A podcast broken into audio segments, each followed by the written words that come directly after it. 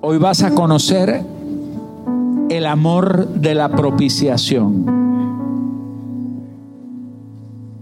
¿Cuántos dicen amén a eso? ¿Sabe que hay una cantidad de palabras en la Biblia que nosotros las tenemos por sobreentendidas? Y así como nos ocurre con la salvación, hay palabras en la Biblia que nosotros suponemos que entendemos lo que ellas significan. Por ejemplo, la palabra pecado. ¿Cuántos conocen la palabra pecado? Pero dígame usted qué es pecado. El problema es que nosotros suponemos que sabemos lo que es el pecado. Pero en la suposición no hay conocimiento. Entonces cuando usted no, no tiene conocimiento, usted perece por falta de conocimiento. Entonces el problema es que sabemos o entendemos o sobreentendemos lo que es el pecado, pero no sabemos realmente definirlo. ¿Qué es el pecado? Y cuando, por ejemplo, ¿cuántos creen que Jesucristo es su redentor? Ahora le, hago una pregunta, ¿qué significa que Jesucristo sea su redentor? Y cuánto la Biblia dice que Jesucristo fue entregado por propiciación. ¿Y qué es la propiciación? Y que nosotros hemos sido salvos porque fuimos justificados. Entonces le hago una pregunta, ¿qué es la justificación? Ahora, aquí no vamos a ser salvos por doctrina, ¿no? Sino que la, la palabra tiene que ser conocida, tiene que ser revelada a mi interior. Entonces tú conoces un Cristo que tú crees que es tu Salvador y crees todas las cosas, pero tú crees sin saber siquiera en profundidad lo que significa cada una de esas cosas que Él hizo por ti. Entonces hoy vamos a descubrir algunas de ellas. Hoy vamos a hablar del amor de la propiciación. Con relación a la palabra propiciación, necesitamos entender que lo que la Biblia llama propiciación no se parece en nada a lo que nosotros, en nuestro lenguaje castellano, a lo que se nos asemeja esa palabra. La palabra para nosotros, por ejemplo, propiciar. Propiciar significa crear un ambiente favorable que nos permita crear algo. Por ejemplo, esta mañana estaba propicio como para quedarse enrollado en esa cama y no venir al culto. Con ese frío y esa lluvia cayendo, oscurito. Estaba propicio. Y eso no tiene nada que ver con lo que la Biblia habla de propiciación. O cuando hablamos de propiciar algo, algo propicio es algo oportuno, beneficioso, pero eso no tiene nada que ver con el concepto bíblico de propiciación. Entonces, partiendo de esto, quiero que usted me siga en la lectura de la palabra, en Romanos capítulo 3, en el versículo 21 hasta el 26. Seis versículos que te van a dejar un montón de conocimiento. Dice, pero ahora, está hablando de un tiempo actual, presente, pero ahora, aparte de la ley, se ha manifestado la justicia de Dios, testificada por la ley y los profetas. La justicia de Dios por medio de la fe en Jesucristo, para todos los que creen en Él. Porque no hay diferencia, diga eso conmigo, no hay diferencia, por cuanto todos pecaron y están destituidos de la gloria de Dios, siendo justificados gratuitamente por su gracia mediante la redención que es en Cristo Jesús, a quien Dios puso como propiciación por medio de la fe en su sangre, para manifestar su justicia a causa de haber pasado por alto en su paciencia los pecados pasados, con la mira de manifestar en este tiempo su justicia, a fin de que Él sea el justo y el que justifica al que es de la fe de Jesús. Quisiera comenzar diciendo, voy a, a tratar de dividir esto en dos partes. La primera parte la quiero dividir del versículo 21 hasta el versículo 23. Y la segunda parte del resto. Vamos a leer primero los versículos 21 al 23, pero no lo vamos a leer en el orden como está escrito, porque en el orden como está escrito es para que usted lo entienda, pero no es en el orden en el que Dios hizo las cosas. Este versículo comienza por el final, diciendo ahora. Está hablando de ahora, que es, es como el resultado de todo lo que sucedió antes. Dice, pero ahora, dice, aparte de la ley, se ha manifestado la justicia de Dios. Y esa justicia, dice el verso 22, que es por medio de la fe en Jesucristo. Entonces está hablando de dos sistemas. Está hablando de un sistema de la ley, pero dice, pero ahora, aparte de la ley, es decir, de un sistema que ya ha pasado, pero que estuvo durante un tiempo vigente. Sin embargo, dice, pero ahora ha sido manifestado otro sistema que es aparte del sistema de la ley. Y este nuevo sistema se llama la justicia de Dios. Y esta justicia, dice el verso 22, que es por medio de la fe en Jesucristo. Y es para no es para todo el mundo, sino para quienes para todos los que creen en él. Pero quiero comenzar hablando por lo último que el apóstol Pablo hace referencia. Dice, porque no hay diferencia. Porque no hay diferencia. Por cuanto todos pecaron y están destituidos de la gloria de Dios. Quiero comenzar por allí. El apóstol Pablo está hablando de dos sistemas. Dos sistemas que tienen que ver con la relación de Dios con el hombre. Dos formas que Dios ha utilizado para tratar de restablecer algo que se rompió, algo que se dañó. Y el apóstol Pablo dice que esos dos sistemas, uno es la ley, pero ahora, en este tiempo, se ha manifestado algo nuevo que se llama la justicia de Dios por medio de la fe en Jesucristo. Sin embargo, dice, porque no hay diferencia. Quiero comenzar por esta última parte. ¿A qué se refiere el apóstol Pablo cuando dice que todo esto lo tuvo que hacer Dios porque no hay diferencias? ¿Diferencia entre qué? Y entonces dice, porque no hay diferencia por cuanto todos pecaron. Entonces está hablando de algo que tiene que ver con lo que estableció una diferencia. Es decir, está hablando realmente del pecado, pero aparte del pecado, está hablando de otra cosa que también es muy importante, otro elemento. Dice, por cuanto todos pecaron y están destituidos de la gloria de Dios. Entonces, ¿dónde termina el versículo? ¿Con qué termina el versículo? Con la, expresión gloria de Dios. Ahí es donde comienza todo. Todo comenzó en la gloria de Dios. Todo comienza en Dios. La vida no comienza cuando Dios creó los cielos y la tierra. Todo comenzó en la eternidad de Dios que no tiene comienzo que no tiene principio ni tampoco tendrá fin, Dios en su soberanía. En algún momento Dios, yo no sé si estaba solo, yo no sé cómo ha sido, eso lo conoceremos después, pero permítame en mi mente limitada explicarle lo poco que conozco. Pero permítame decirle esto, Dios en algún momento de su gloria, de su eternidad, decide crear un sistema de gobierno llamado el reino de los cielos, el reino de Dios.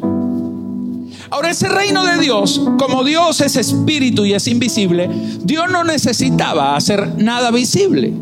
Él crea un reino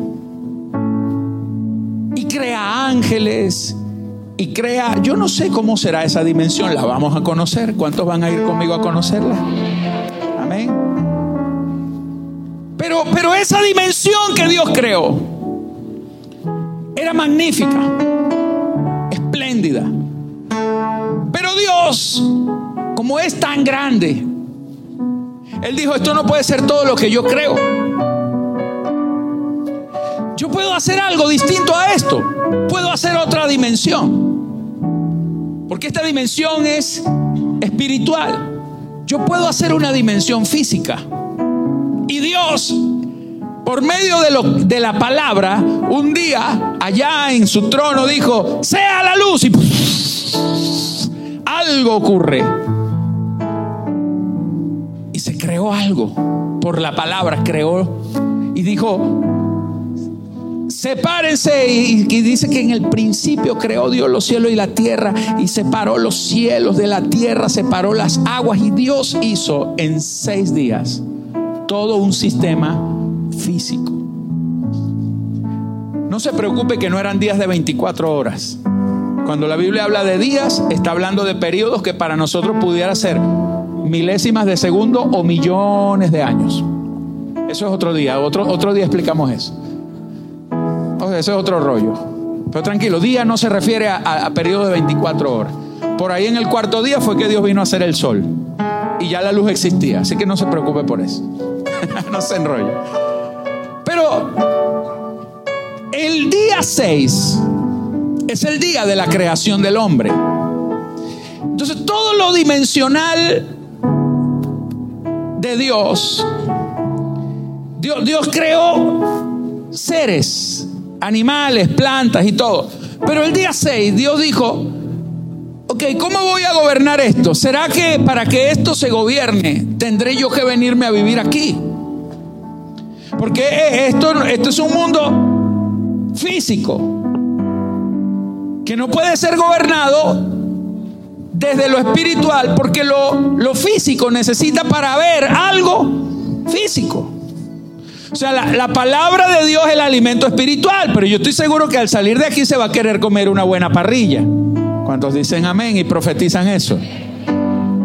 Amén. Profetícele a su esposo que hoy la va a llevar a comer a un buen restaurante, una buena carne. Amén. No, las hermanas ya perdieron la fe hasta en eso. O no tienen, no trajeron al esposo. Bueno, pero, pero, pero usted en el mundo físico necesita algo físico. Por eso Dios dijo, la única manera de gobernar este mundo físico es, no, ni siquiera que yo me venga para acá, porque Dios es espíritu. Entonces voy a crear un ser. Voy a crear un ser que tenga todas las cualidades y los atributos físicos, pero que también tenga todas las cualidades y los atributos espirituales que yo tengo, para que me pueda entender a mí sin problema y pueda entenderse con todas estas cosas que yo creé sin problema. Y Dios hizo al hombre. Y colocó en el hombre su imagen y colocó en el hombre su semejanza. Sopló su espíritu. Entonces el hombre de carne y hueso, en ese paquete de carne, hueso y sangre, Dios metió un espíritu. Dios se metió ahí, en ese espíritu. Y vino a, el hombre vino a ser imagen y semejanza. Entonces el hombre, al tener la imagen, la palabra imagen significa la naturaleza. Y la palabra semejanza significa funcionalidad. Entonces el hombre tenía, era como Dios, pensaba como Dios, hablaba como Dios, decidía como Dios, actuaba como Dios. Pero mientras estaba sucediendo eso en el mundo físico, Dios puso su imagen Dios le da al hombre una norma y le dice, usted aquí va a ser el dueño de todo esto. Solo que usted lo único que no va a hacer es comer de este árbol. Y ya les voy a explicar algo con relación a eso. Pero Dios le pone una norma al hombre, una norma, una ley. No vayas a hacer esto. Eso lo vamos a usar más adelante, pero por lo momento no se lo coma. Amén. Mientras eso estaba pasando aquí abajo, en el otro reino, en el reino espiritual, estaba sucediendo un problemón. Había, señores, había una huelga, una marcha. Se va, se va, se va, se va. Estaba Satanás armando una tramoya. Eh, eh, uno de los ángeles, uno de los ángeles le quiso tumbar el trono a Dios. Un querubín llamado Lucero Entonces quiso derrocar a su creador. Convenció a la tercera parte de los ángeles, la tercera parte de cada 100, 33 se endemoniaron con él. Tremendo. Un tercio. Si había mil ángeles, 333 estaban con este otro rebelde. Es decir, una tercera parte de, de los seres creados. Y este ser llamado, llamado Lucero, Dios lo expulsa de allá, del reino espiritual, del reino celestial. Y lo expulsa por su rebelión y no lo perdona. ¿Por qué no lo perdona? Porque él todo lo que hizo lo hizo a sabiendas. Lo hizo maquinado, pensado. Él voluntariamente se anotó mal con Dios y lo quiso derrocar. O sea que los ángeles son inteligentes, pero no tanto. Hay que ser muy bruto para creer que uno va a poder más que Dios. Dios toma ese ángel y a todos sus seguidores y los expulsa y los manda a la tierra. Y los manda a la tierra y, los envía antes de crear al hombre. Pero no los envía para que gobernara, para que vivieran en la tierra. Los envía a la tierra como un lugar de juicio, de castigo. ¿Por qué? Porque el peor castigo para un ser espiritual es vivir en un mundo que es físico. Lo degradó. Es un ser superior, lo puso a vivir en, en el último estrato de lo más básico que Dios había hecho, la tierra. Lo puso ahí, en la tierra. Y cuando Dios creó al hombre, ya Satanás estaba en la tierra. Y Dios creó al hombre y Dios ni le dio importancia. Dios le dijo al hombre, le dijo, él, no le dijo, mira, ten cuidado que está el diablo. No. Dios le dijo, usted tiene mi imagen. Usted tiene mi semejanza. Usted tiene mi poder. Usted tiene mi autoridad. Y todo esto que, que está aquí, todo lo que vive aquí, lo que se arrastra aquí, será para ti y usted gobernará sobre todo esto.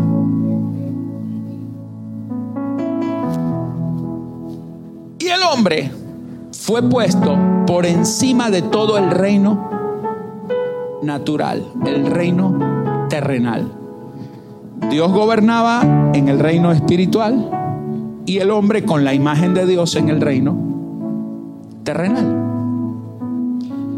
Pero Satanás, que era un espíritu, se le mete a una serpiente y comienza a hablar con la mujer. ¿Y cómo es que el hombre puede hablar con las culebras? Porque si, si Dios, si la imagen de Dios, la mente de Dios, la sabiduría de Dios, la omnisciencia de Dios estaba dentro del hombre, ¿cuál es el problema que hablara con una culebra? Él podía entender a la culebra porque no lo entendía con los oídos humanos. Los oídos humanos, la lengua humana habla lengua humana y entiende cosas humanas, pero con la mente de Dios tú puedes entender todo lo que Dios hizo. ¿Sí, me está comprendiendo? Entonces el, tema es que la mujer obedece a la serpiente y, hace que el marido coma y el, hombre le obedeció a la, a la mujer y al final ocurre algo, escúchenme. La Biblia dice, pensemos por un momento antes, antes de que el hombre pecara. La palabra gloria, la palabra gloria, la gloria de Dios. La gloria de Dios existía en lo invisible, pero la gloria de Dios existía en lo visible. ¿Por qué? Porque todo lo que hizo Dios lo hizo por el poder de su gloria. Entonces todo lo hizo hermoso, todo lo hizo bueno. Cada vez que Dios hizo algo, Dios dijo, eso es bueno, es bueno. Y vio Dios lo que había hecho y dijo que era bueno. Pero cuando creó al hombre, dijo, es bueno en gran manera. Dios no hizo nada malo, nada en desorden. Dios hizo todo para que funcionara. Una tierra donde iba a haber paz, donde nadie iba a meterse con nadie, donde iba a haber respeto, armonía, donde todos iban a prosperar, donde todo, o sea, la civilización perfecta. Todo el mundo iba a darse los buenos de buenos días, buenos días. Siga usted, siga usted por favor. Venga, compañero, no quiero una tacita de café. Todo iba a ser así.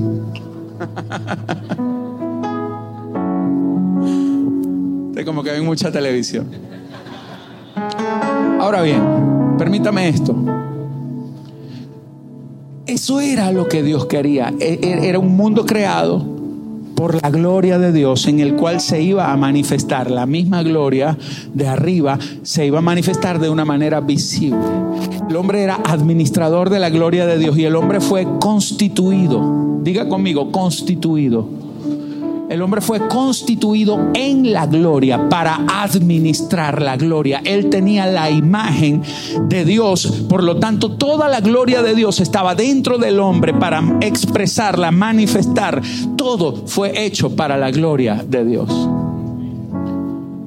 Pero dice que de pronto aparece todo esto y dice, porque todos fueron destituidos.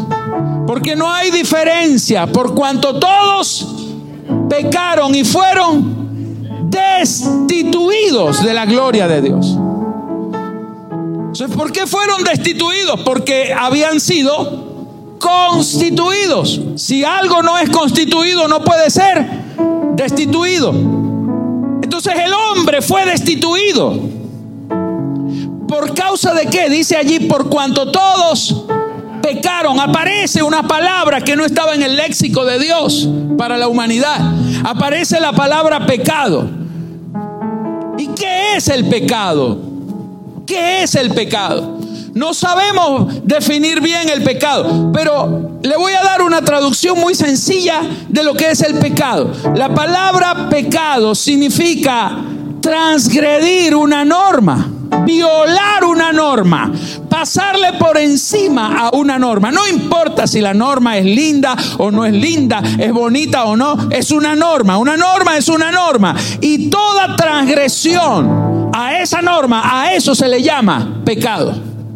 Entonces la Biblia dice, por cuanto todos pecaron y por lo tanto fueron destituidos. Entonces el pecado provocó un cataclismo en el sistema que Dios había creado para su gloria. Y provoca el pecado un gran desastre. Permítame ilustrárselo de esta manera. El problema no es en sí el pecado. Es como, por ejemplo, imagínese esto. En el Pentágono el general se lleva a su hijo y le dice, no vayas a tocar nada. Y de repente, tú, tú, suenan las alarmas. ¿Qué hiciste? No, papá, yo lo que hice fue apretar ese botoncito rojo. No hice más nada. Sí, pero ese es el de la bomba nuclear, ¿me entiendes? O sea, el problema no es que hayas apretado el botón rojo. El problema es que explotaste al mundo. El problema no es el pecado.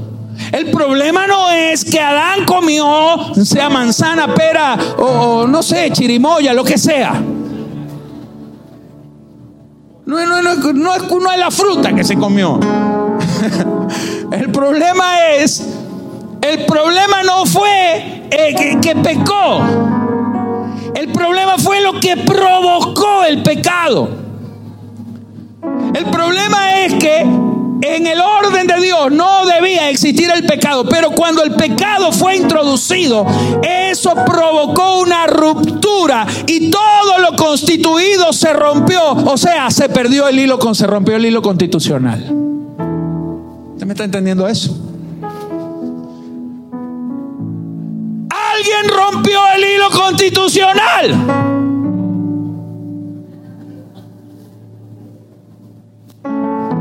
Y empezó un problema en el reino. Un desastre completo.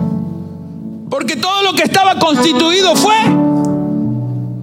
destituido. Ay, ay, ay, ay, ay. ¿Cuántos están comprendiendo hasta ahora? ¿Lo dejamos hasta aquí o seguimos? no, no. No nos podemos quedar con el hilo constitucional roto, tenemos que seguir. Hay que resolver el asunto. ¿Dice amén o no dice amén? Ok, ahora escúcheme esto. Entonces el, el problema, señores, es que ese hilo de lo constituido que se rompió no podía ser resuelto a capricho de Dios.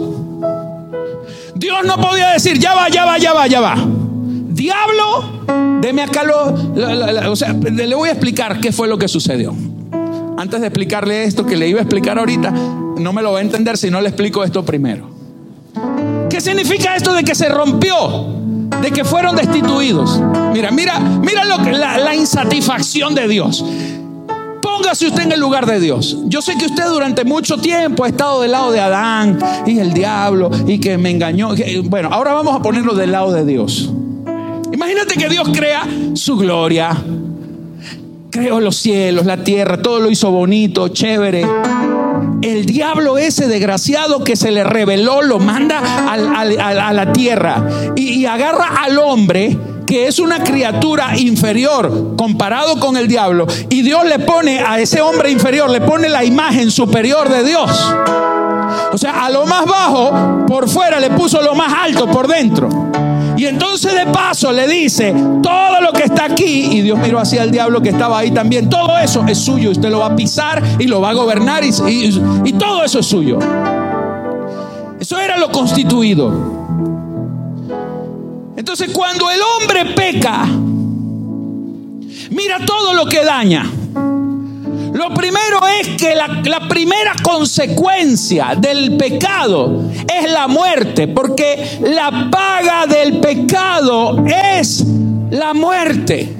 Lo primero que sucede es que se rompe lo que había sido constituido dentro del hombre, la imagen que estaba dentro, la naturaleza de Dios, la imagen y la semejanza de Dios, se muere.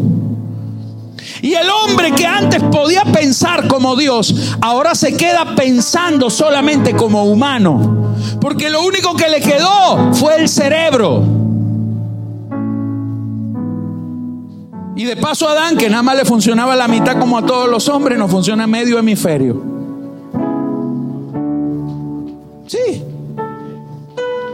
Entonces, ¿qué pasa, señores? Que el hombre quedó confinado a un cuerpo natural. Todo lo que ahora podía entender, percibir, conocer del exterior estaba solamente limitado por unos sentidos naturales en su cuerpo. Pero es que eso no es todo el problema. El problema es que dejó de poder comunicarse con Dios. Porque ya no podía hablar con Dios y no podía ver a Dios. Porque él a Dios no lo podía ver con los ojos naturales. Porque sus sentidos espirituales murieron. Entonces quedó incomunicado con Dios. Lo segundo, que la imagen de Dios desaparece de la tierra. Ya Dios no tiene un representante, a alguien en la tierra que lo represente a Él. Quedó esto sin gobierno del que lo hizo.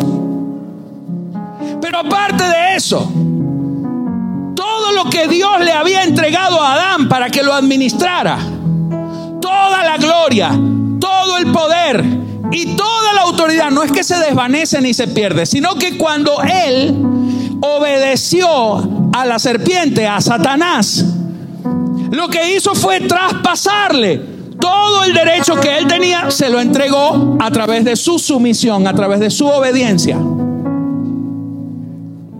El Satanás ese, el diablo ese que estaba en la tierra, para ser castigado por haberle querido quitar el trono a Dios, ahora tenía autoridad y poder sobre toda la gloria de Dios física, creada físicamente.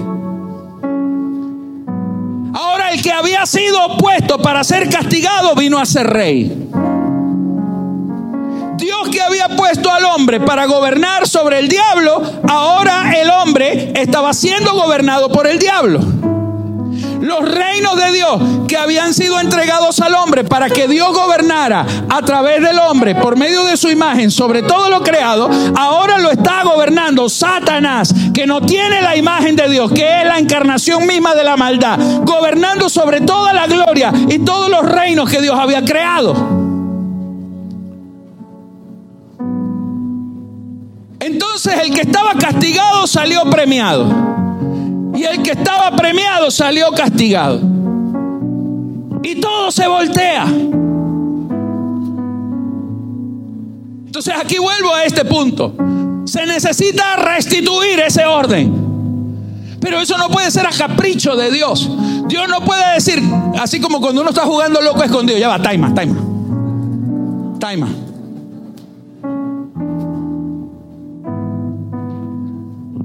No, Dios no podía parar eso. Él no podía decir, ya va, ya va. Tiempo. Para el, árbitro, para el reloj ahí. No, no. Dios no podía agarrar y decirle, diablo, usted se me devuelve otra vez para allá. Usted me, le devuelve los poderes a Adán. Eh, la imagen que usted votó, aquí se la vuelvo a entregar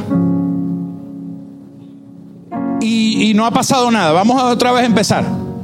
Listo, ya está acá quien sigue el juego. No, no funciona así. Porque Dios es legal. Porque si Dios hubiera hecho eso de esa manera, Dios hubiera sido el primer transgresor de su propia norma. Y si Dios es transgresor, el diablo tiene la razón. Y Dios mismo hubiera terminado diciendo, uy, Satanás, no me he dado cuenta que el verdadero Dios eres tú.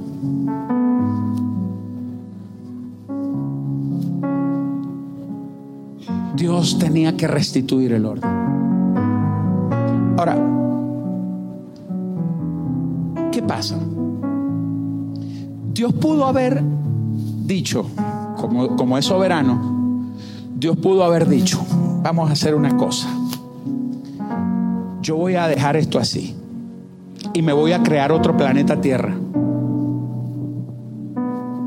Y crear otro planeta Tierra, crear otra creación, crear otro hombre, otro Adán. Es más, a este Adán lo voy a hacer más musculoso y más, más poderoso. Este medía metro y medio, este va a medir siete metros. Adán, grandote. Schwarzenegger.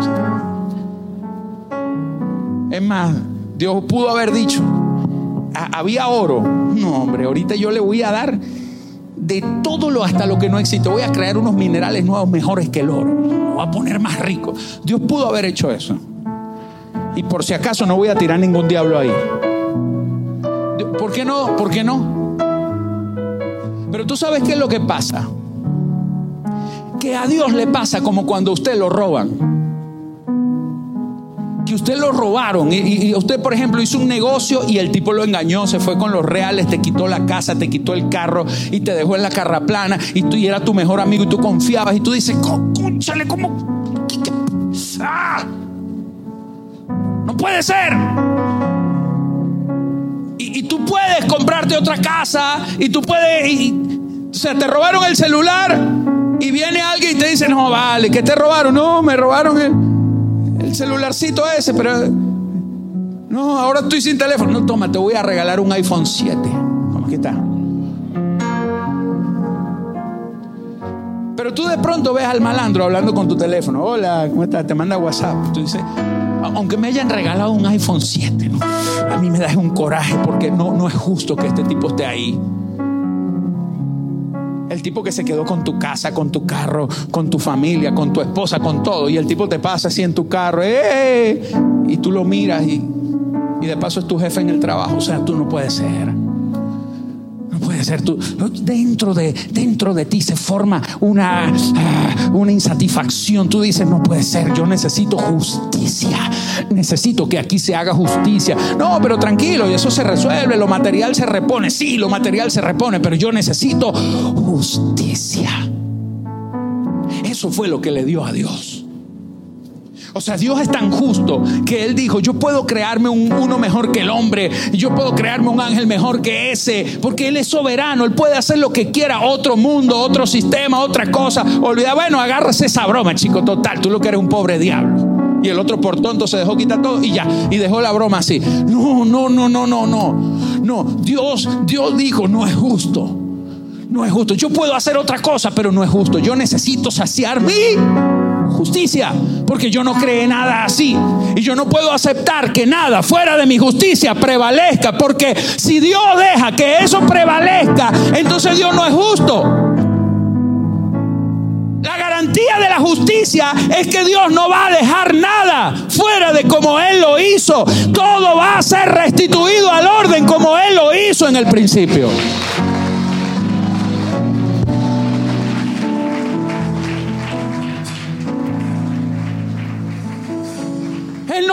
Nada así. Lo que te ha pasado a ti en tu vida, en tu casa, si no ha habido justicia, Dios no va a dejar nada así. Amén. Pero el gran problema es que, señores, el problema no era solamente Adán, sino que Adán tuvo hijos. Y los hijos de Adán nacieron en la tierra. Y como eran descendientes de Adán, ellos nacieron con la maldición con que vino Adán arrastrando. O sea, con toda la consecuencia. Eso es como, por ejemplo, se lo pongo de esta manera. Imagínese que usted es muy rico, vive en un palacio y de repente usted perdió todo.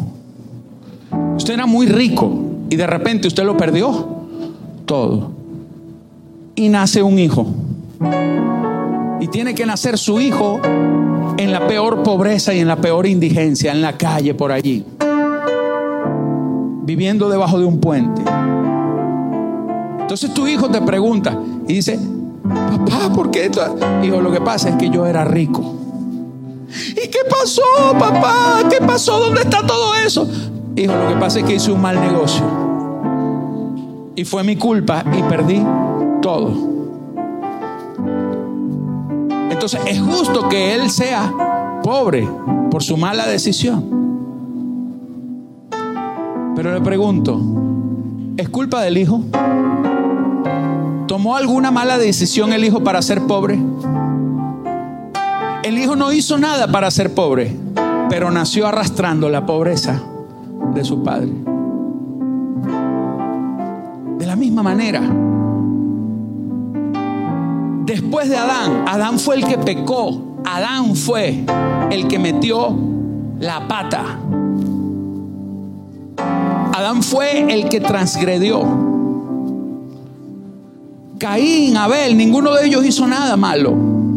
Pero todos los descendientes de Adán. Ahí es donde el apóstol Pablo dice, porque no hay diferencia.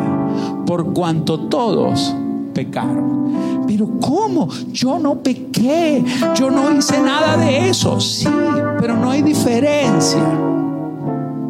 O sea, ¿qué diferencia tiene en que tu papá sea pobre por sus malas decisiones y tú seas pobre porque eres hijo de tu papá? ¿Qué diferencia hay? No hay diferencia.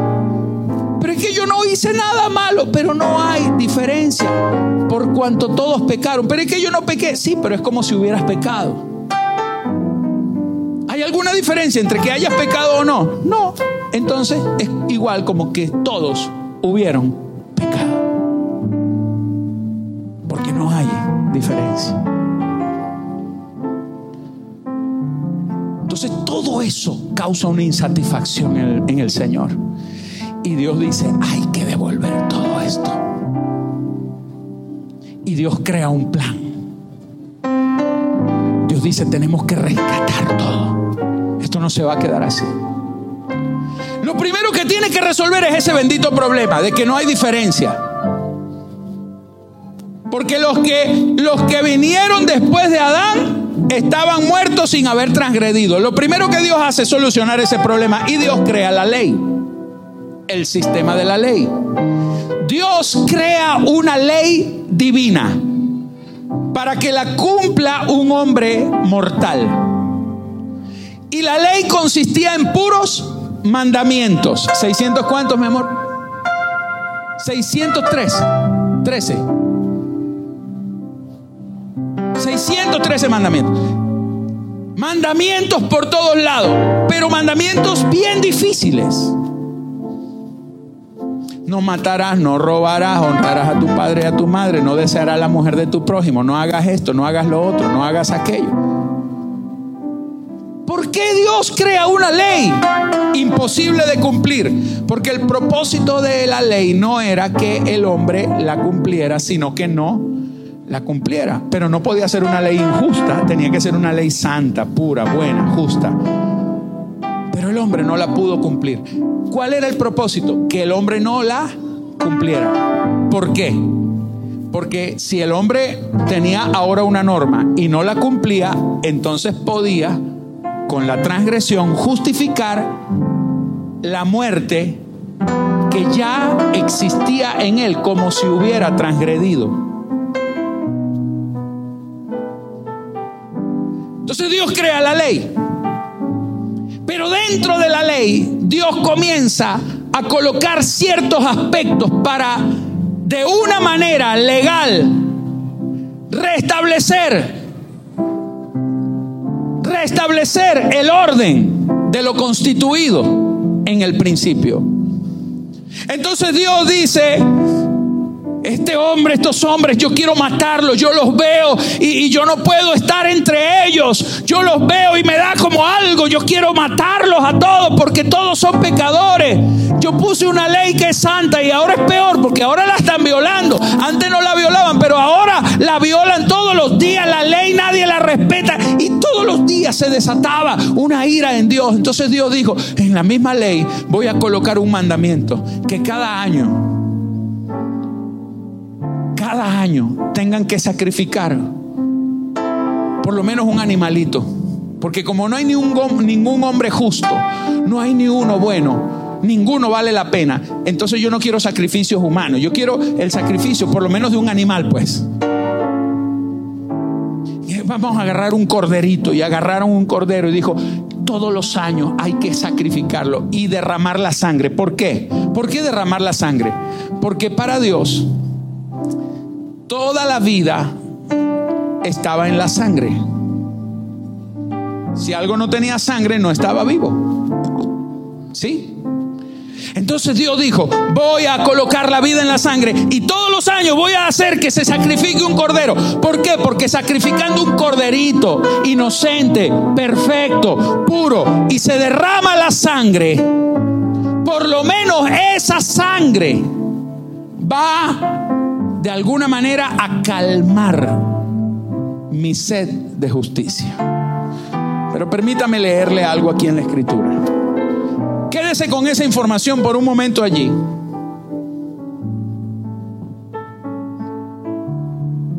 Dice la palabra. Pero ahora, aparte de la ley, se ha manifestado la justicia la justicia testificada por la ley y los profetas, por medio de la fe en Jesucristo, para todos los que creen en Él, porque no hay diferencia, porque por cuanto todos pecaron y están destituidos, siendo justificados gratuitamente por su gracia, mediante la redención que es en Cristo Jesús, a quien Dios puso como propiciación. Quiero leerle un versículo más que lo va a entender mejor aquí. Primera de Juan 4:10. Primera de Juan 4:10 dice, en esto consiste el amor. En esto consiste el amor. No en que nosotros hayamos amado a Dios. El amor no es que usted ame a Dios, sino en que Él te amó a ti. ¿Y cómo te amó? Envió a su Hijo en propiciación por tus pecados.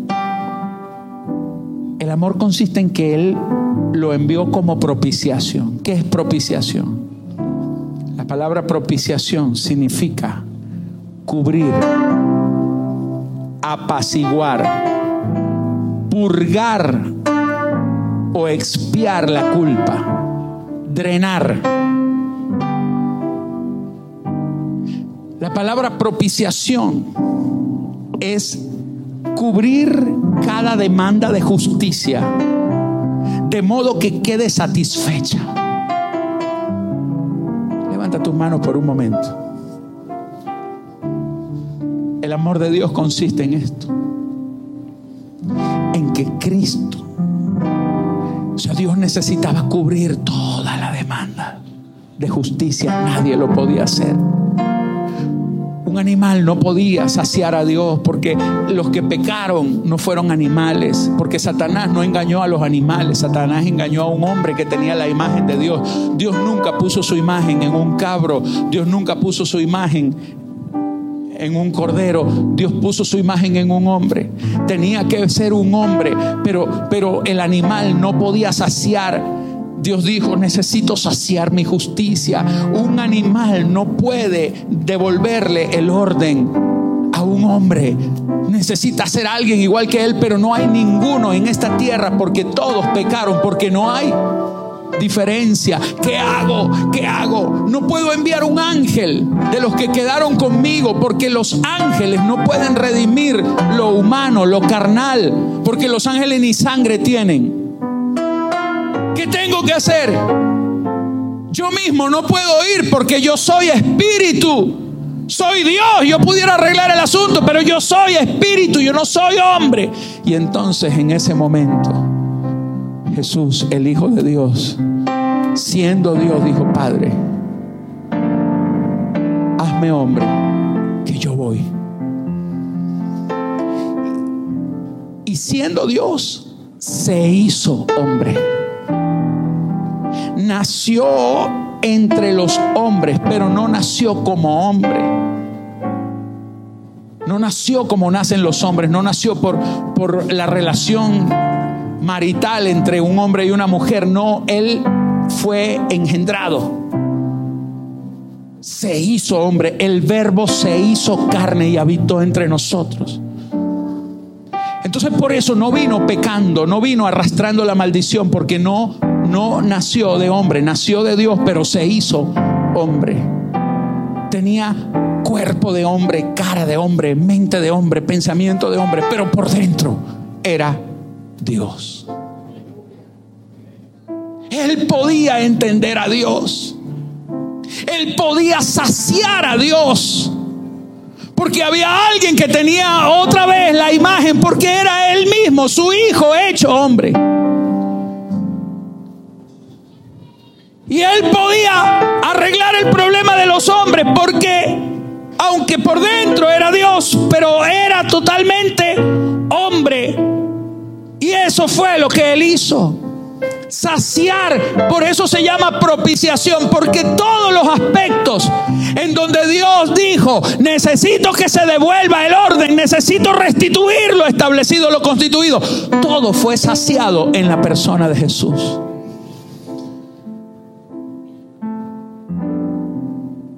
La muerte, que es la paga del pecado. Él dijo, bueno, vamos a hacer algo.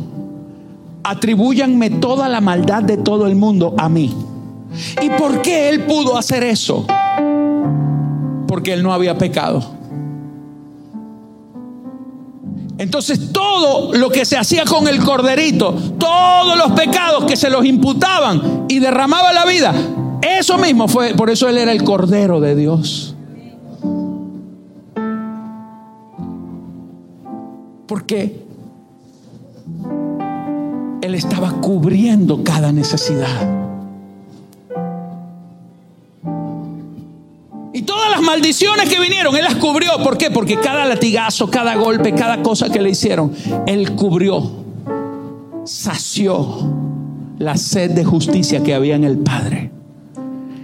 Cristo satisfizo al Padre.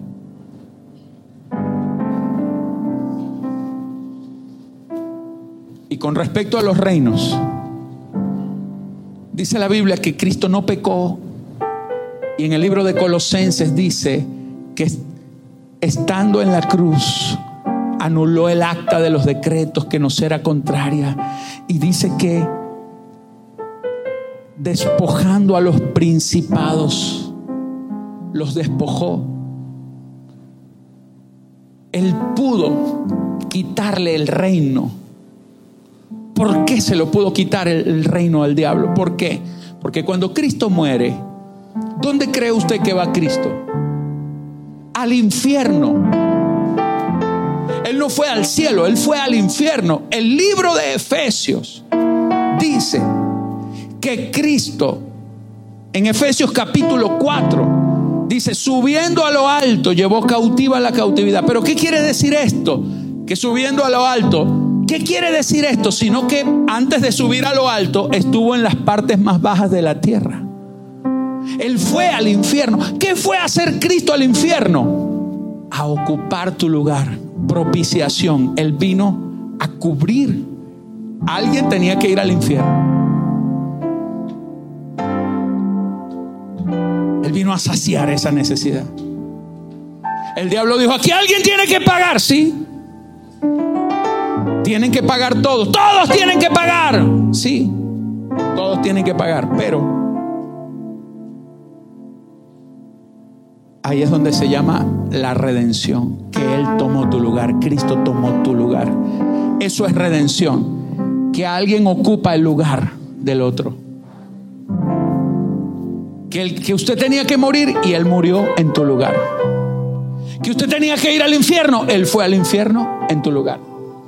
Que usted nunca más iba a salir de ahí, Él fue para nunca más salir de ahí. Pero escuche, pasó algo en el infierno que cuando la muerte vino a hacer fiesta, porque imagínate si la muerte hace fiesta con un malo, imagínate con uno que tiene toda la maldad de la humanidad encima. Oh, no, esto era un bonche lo que tenía la muerte ahí. Y cuando la muerte vino y le dio con todo. Pero cuando la muerte vino a pasarle el cobro de la factura por los pecados propios, se encuentra la muerte que Cristo personalmente nunca pecó. Y cuando vio que, que, no lo podía, que, que no había pecado en él, la muerte lo suelta y no lo puede retener. Porque en él no había pecado. Y ahí es donde suelto los poderes de la muerte. Según las escrituras. Porque hasta tomó tu lugar y después que Él resucita, Él no resucita como pecador, Él muere como pecador, pero resucita como justo. Y cuando Él resucita como justo, entonces dice, ahora viene lo tercero, la justificación.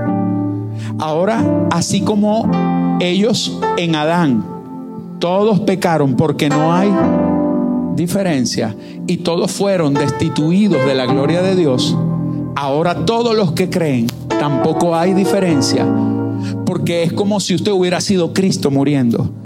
Porque no hay diferencia, porque así como la muerte entró por uno, también la gloria de Dios, la redención, el perdón y la santificación vienen por uno.